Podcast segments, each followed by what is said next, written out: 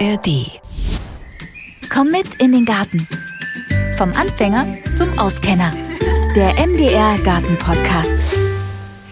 Ja, hallo und herzlich willkommen zu einer neuen Podcast-Folge. Und heute geht es um das Gärtnern im Quadrat. Das ist ja gerade so ein Hype, liegt also völlig im Trend. Und dabei ist es gar nicht so neu. Darüber spreche ich jetzt über Square Food Gardening, so heißt es nämlich richtig. Und zwar mit Eva Puchtinger. Sie ist Chefredakteurin des Gartenmagazins Kraut und Rüben. Ich grüße Sie, Frau Puchtinger. Hallo. Hallo, grüße Sie. Wo kommt denn äh, Square Food Gardening überhaupt her und was ist das genau? Also die Idee geht wohl auf einen kalifornischen Bauingenieur zurück, Mel Bartholomew, der dieses Prinzip tatsächlich schon in den 1970er Jahren entwickelt hat. Und äh, dieser Mel war wohl schon immer ein leidenschaftlicher Tüftler und Gärtner und hat sich irgendwann die Frage gestellt, warum muss ich denn Gemüse immer in langen Reihen anbauen? Und äh, fand die Angaben in vielen herkömmlichen Gartenbüchern seltsam und hat dann ziemlich schnell erkannt, dass diese Angaben meistens wohl aus der Landwirtschaft kommen. Also dass sie einfach sich daran anlehnen, welche Spurbreiten Landmaschinen zum Beispiel hinterlassen. Mhm. Und das gab für ihn irgendwie keinen Sinn im Hobbygarten. Da hat er ein bisschen rumgetüftelt und experimentiert. Und heraus kamen dann so kleinteilige Quadratbeete, die er irgendwie für sinnvoll erachtet hat. Okay. Nun ist das wieder voll im Trend. Also das gibt es, wie gesagt, schon seit den 70er Jahren. Aber was ist da so besonders dran? Also warum macht das Sinn, im Quadrat zu gärtnern? Also der Punkt ist eben, so wie Mel sich auch gedacht hat, warum soll ich zehn Meter lange Reihen Salat zum Beispiel für eine Kleinfamilie anbauen, die ich gar nicht gleichzeitig alle brauche. Und dann hat irgendwie keiner mehr Lust auf Kopfsalat nach ein paar Wochen, ähm, weil ich einfach so viele habe. Also hat er diese Mini-Beete entwickelt und das Schöne dabei ist eben, dass ich dadurch klar keinen größeren Garten kriege. Also zaubern können die Beete nicht. Aber ich habe die Möglichkeit, viele verschiedene Gemüsearten auf diesen kleinen Flächen anzubauen und meistens dann eher in der Menge, wie sie auch meinem echten Bedarf entspricht. Also okay. ich ernte dann halt alle paar Tage mal einen Kopfsalat und nicht äh, zwei Wochen lang am Stück zum Beispiel. Das heißt, da wird auch ähm, unterschiedlich spät gesät. Das sowieso. Also ich, ich betrachte jedes einzelne von diesen kleinen Quadraten wie ein eigenes Beet und kann da eine ganz beliebige individuelle Fruchtfolge hintereinander schalten und immer wenn es abgeerntet ist, sehe ich was Neues aus auf dieser kleinen Fläche. Okay, wie groß sind denn diese Flächen? Gibt es da auch irgendwelche Vorgaben? Bewährt haben sich für die meisten Gemüse äh, so Raster von 30 mal 30 Zentimetern bis 40 mal 40 Zentimetern. Klar, je mehr Platz die Pflanzen haben, desto besser geht es ihnen meistens. Aber dieses Querfoot Gardening ist ja auch ein bisschen ein Trend in eher urbanen kleinen Gärten. Also mindestens 30 mal 30 Zentimeter bis 40 mal 40 Zentimeter, außer bei Gemüsen wie zum Beispiel also sehr ausladende Pflanzen, Zucchini, Tomaten, Paprika. Da wären dann 50 mal 50 Zentimeter doch hilfreich, damit die sich wohlfühlen und auch gut reifen. Hm. Und äh, funktioniert das dann nur im Hochbeet? Also da sieht man das ja meistens, ne, dass es so ein Hochbeet ist, was dann in so Quadrate geteilt ist durch ähm, so Hölzer. Funktioniert das nur im Hochbeet oder geht das auch im normalen Beet, also auf dem Boden, bodennah? Nein, Squarefoot-Beete müssen auf gar keinen Fall automatisch Hochbeete sein. Allerdings haben sich Hochbeete oder auch so niedrige Rahmenbeete bewährt. Also das ist dann eben, das sind dann einfach so Holzrahmen, die vielleicht so 20, 30 Zentimeter hoch sind, die dieses Grundbeet umrahmen. Ich denke, das kommt vor allem daher, weil ja diese Squarefoot-Beete viel in Gärten, wo wenig Raum herrscht oder in Hinterhöfen, wo eben kein großes, gewachsenes Gemüsebeet schon schon ist, da entstehen die häufig und es ist sehr hilfreich, weil ich kann diese Rahmen oder Hochbeete eben mit bester Erde füllen. Ich kann humose, gute, torffreie Gartenerde nehmen oder sogar eine mischen aus eigenem Reifenkompost, bisschen versetzt mit einem, also eins ein Teil Kompost, ein Teil Gartenerde, ein Teil Sand und habe dann wirklich beste Bedingungen in diesen Beeten. Insofern haben sich diese Rahmen oder Kästen einfach bewährt. Okay, Sie haben ja eben schon gesagt, dass Zucchini ein sehr ausladendes Gemüse ist. Also dann ist schon die Frage, wie dicht um, kann man denn überhaupt pflanzen? Also weil die Pflanzen brauchen ja auch schon unterschiedlich viel Platz. Gibt es da irgendwelche äh, Richtwerte oder Empfehlungen? Es richtet sich natürlich an der Gemüseart, welche ich pflanze. Die das, das variiert sehr stark. Also ein Kohl braucht wirklich ein Karree für sich alleine, weil der wird groß und breit. Mhm und braucht einfach Platz, bis er fertig ist. Dagegen kann ich von Feldsalat oder Spinat, kann ich sogar auch in so ein 30 mal 30 Zentimeter Kästchen durchaus neun Pflanzen setzen. Mhm. ähm, gar kein Problem.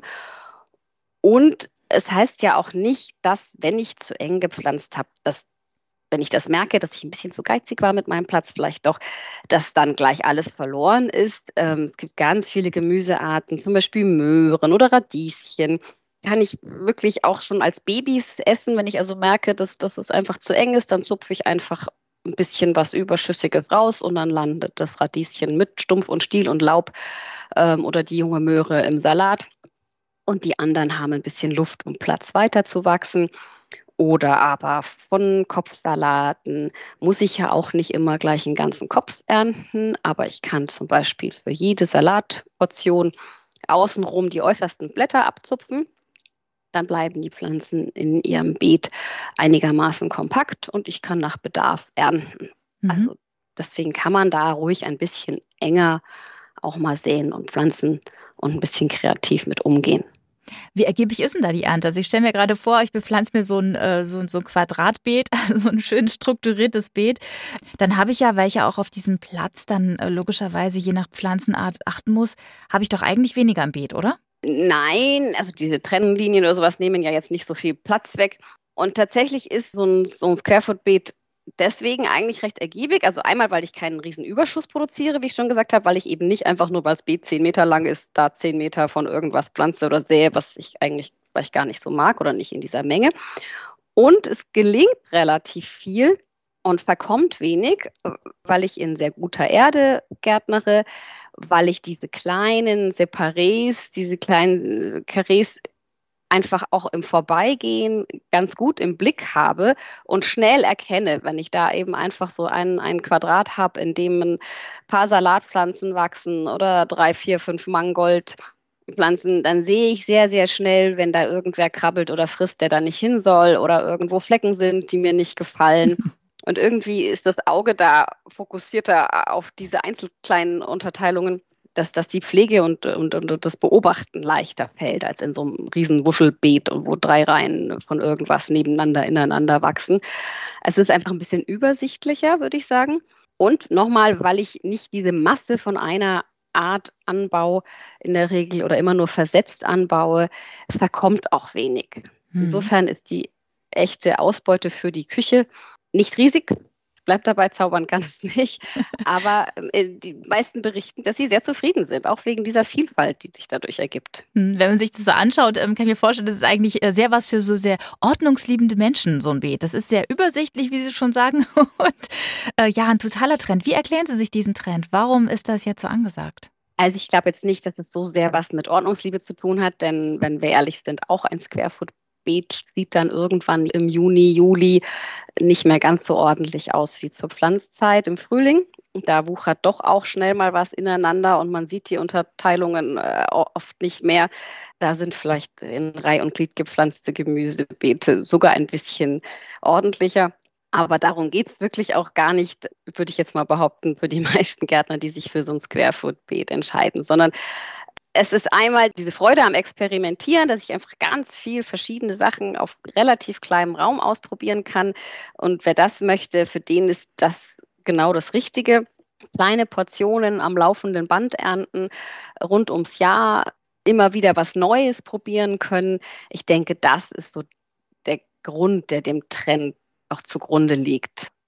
Und würden Sie sagen, das ist was für Anfänger? Also ist, ist Squarefoot Gardening Anfänger geeignet? Absolut, weil ich eben das so, so relativ klar strukturiert habe, weil ich genau abzähle, wie viele Pflanzen kommen in ein Karree hinein. Ich kann die genau beobachten, kann da jeden Tag vorbeigehen und gucken, wie es den einzelnen Quadraten geht oder den, besser gesagt den Pflanzen in den Quadraten. Wenn in einem mal was misslingt, so what, dann ist nicht gleich das ganze Gartenjahr irgendwie äh, beim Teufel, sondern dieses eine 30 mal 30 oder 40 mal 40 Quadratmeter große Mini-Beet hat halt jetzt mal nicht so funktioniert. Dann probiere ich vielleicht 30 raus, locker die Erde ein bisschen und probiere einfach direkt was Neues aus und habe keine großen Verluste.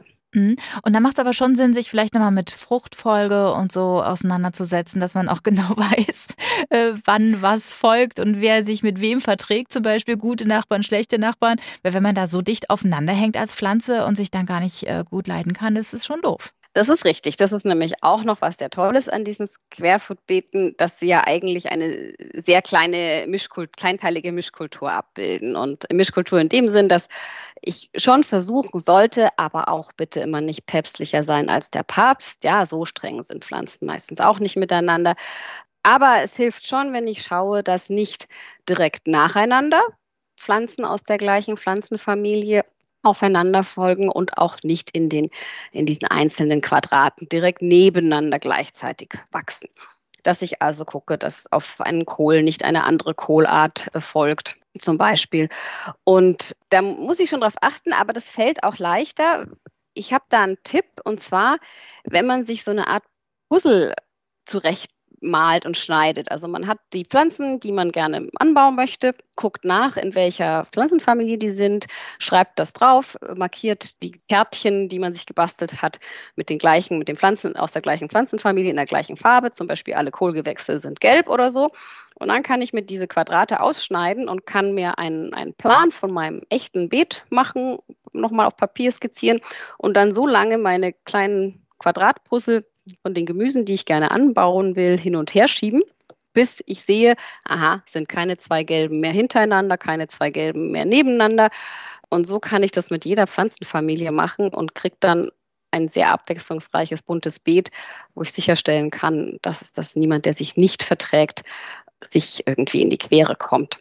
Das ist ein ganz großartiger Tipp. Also Planung ist auch beim Squarefoot Gardening alles.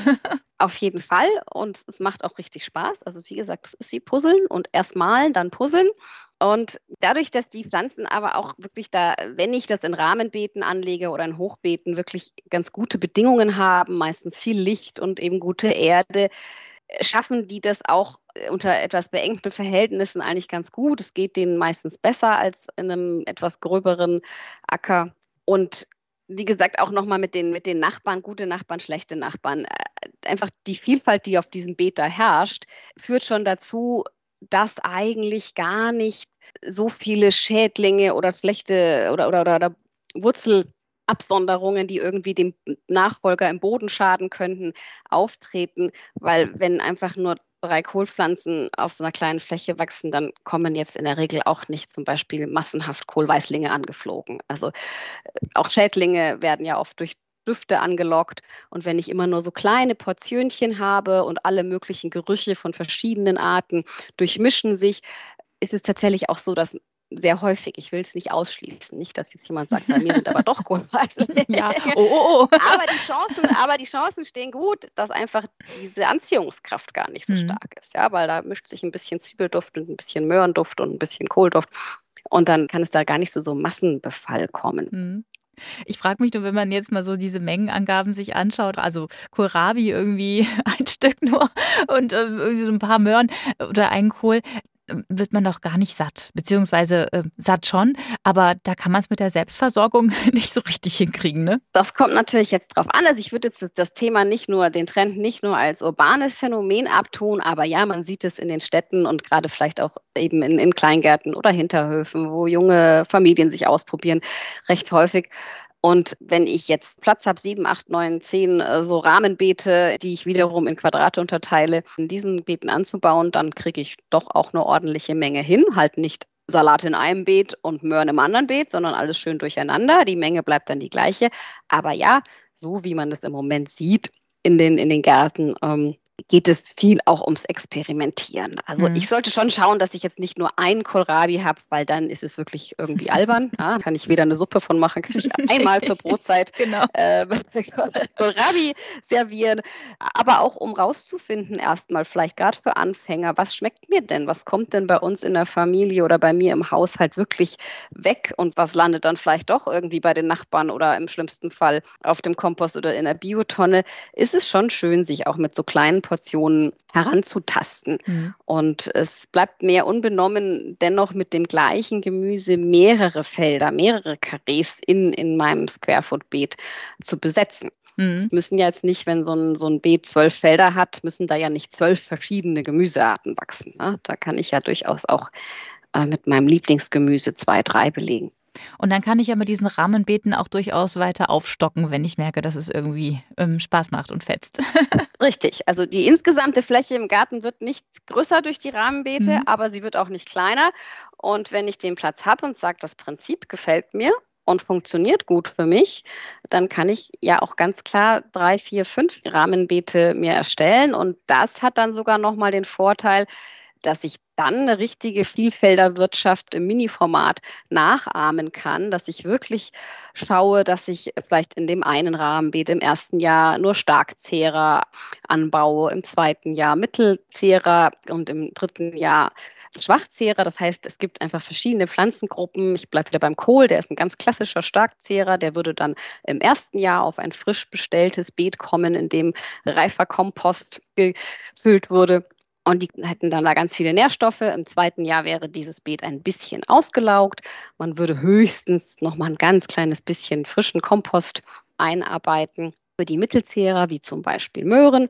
Und im dritten Jahr, wenn der Boden schon ganz schön beansprucht ist, kämen dann zum Beispiel Bohnen, Zuckererbsen, also verschiedene Leguminosen und andere Schwachzehrer. Dann hätte man die Mischkultur kombiniert äh, mit einer super Fruchtfolge über mehrere Jahre. Also man kann da große Landwirtschaft im Kleinen abbilden, wenn man möchte strukturierte Mischkultur und Vielfelderwirtschaft, oder könnte man vielleicht so zusammenfassen? So, so kann man, genau, so könnte man es zusammenfassen dann.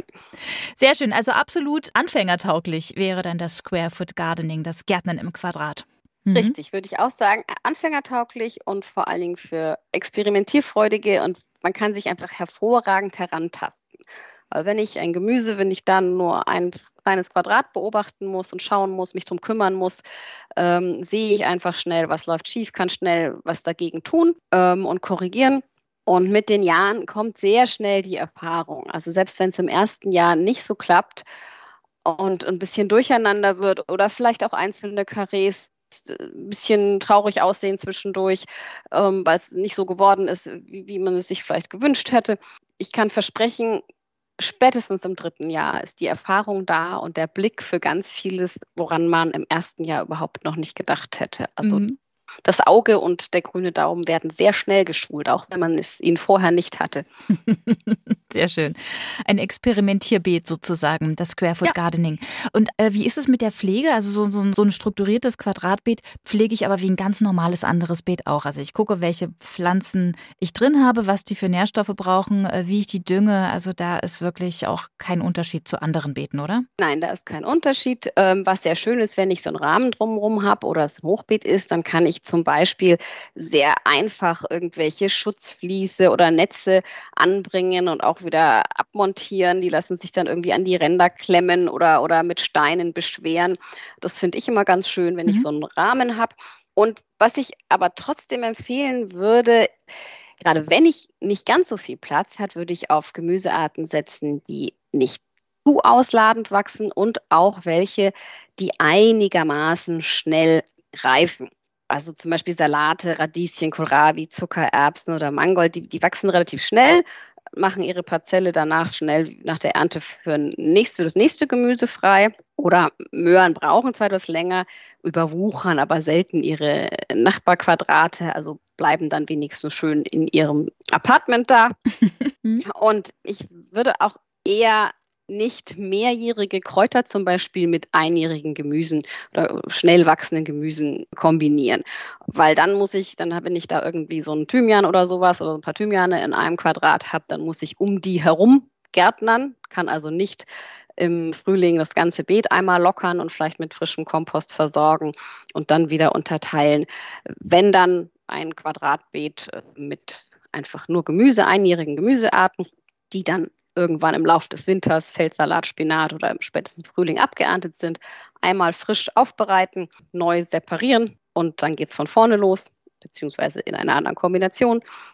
Und wenn ich aber trotzdem gerne ein Squarefoot Kräuterbeet mit mehrjährigen Kräutern hätte, dann vielleicht wirklich denkbar wäre ein, äh, ein mediterranes Squarefoot Beet, wo ich einfach verschiedene mehrjährige mediterrane Kräuter, Thymian, Salbei, äh, Rosmarin oder sowas wirklich in einem Beet zusammenpflanze. Mhm. Aber eben wieder schön in, in Quadrate unterteilt. Auch eine schöne Idee mit dem Kräuterbeet. Und womit unterteilt man am besten? Also nimmt man Hölzer oder reicht auch eine Schnur oder ist es egal? Das ist im Prinzip egal. Es reicht natürlich auch eine Schnur. Je straffer die gespannt ist und ähm, auch je besser befestigt, auch hier wieder bieten sich eben diese Rahmen an desto besser, damit auch wenn ich da mal zwischendrin mit einer kleinen Grabeschaufel oder sowas den Boden lockere oder Unkraut jäte oder was neu sähe oder pflanze, dass ich das nicht als alles mhm. gleich äh, verrutsche und verrücke. Und bewährt haben sich aber auch selbst zusammengenagelte Holzrahmen, die man einfach immer wieder auflegt und komplett abnehmen kann, wenn ich eben mein Beet zum Beispiel neu befüllen oder lockern möchte im Frühling. Das ist auch schnell gemacht mit so ein paar paar dünnen Holzlatten aus dem Baumarkt, die mhm. einfach im rechten Winkel zusammengenagelt. Die müssen ja nichts tragen oder aushalten. Die dienen ja nicht als Pflanzenstütze, sondern wirklich nur als Markierung, wo endet das eine Quadrat und wo beginnt das nächste. Sehr schön. Dankeschön nochmal für diesen Tipp. Ja, das äh, hört sich alles gut an, finde ich. Also ich hatte es ein bisschen Lust, im nächsten Jahr einfach mein Gemüse mal im ja, Quadrat anzubauen. Machen Sie das eigentlich selber auch? Ja, tatsächlich erst seit vergangenem Jahr, aber ich habe mein Hochbeet jetzt auch mal in Quadrate unterteilt, beziehungsweise um ehrlich zu sein, sind es keine ganz exakten Quadrate, es sind eher Rechtecke. Aber auch das schadet nicht. Also man mhm. sollte da auch wieder nicht zu penibel sein. Mhm. Wenn das eigene Gemüsebeet nun mal nicht quadratisch ist, dann dürfen es auch Rechtecke sein. Hauptsache eine Unterteilung. Parzellen bilden. Genau, genau, es geht nur mhm. darum, diese kleinen Parzellen zu kriegen. Und dann ist alles erlaubt und jeder darf auch herumprobieren und individuell sein Square Foot oder eben auch nicht ganz Square Foot Beet gestalten, wie er möchte. Supi. Dankeschön. Sehr gerne und viel Vergnügen mit den Quadraten. Dankeschön. Und zum Thema Mischkultur im Gemüsebeet habe ich übrigens auch schon mal eine Podcast-Folge gemacht. Und zwar ist das Folge Nummer 7. Die könnt ihr euch gerne mal anhören. Und außerdem gibt es noch eine Folge zur Vierfelderwirtschaft im Kleingarten. Wie das funktioniert, hört ihr in Folge 28. Also es lohnt sich mal, da ein bisschen runter zu scrollen und sich die Folgen vielleicht mal durchzuhören. Und zum Thema Urban Gardening, also Garten in der Stadt, findet ihr übrigens auch eine interessante Podcast-Folge in der ARD Audiothek-App. Ja, und in 14 Tagen erscheint ja eine neue Folge von Komm mit in den Garten und da wird es um Schädlinge und ihre Gegenspieler im Garten gehen und die kann man sich ganz einfach nach Hause bestellen. Wie das funktioniert, das hört ihr dann. Also bis dahin.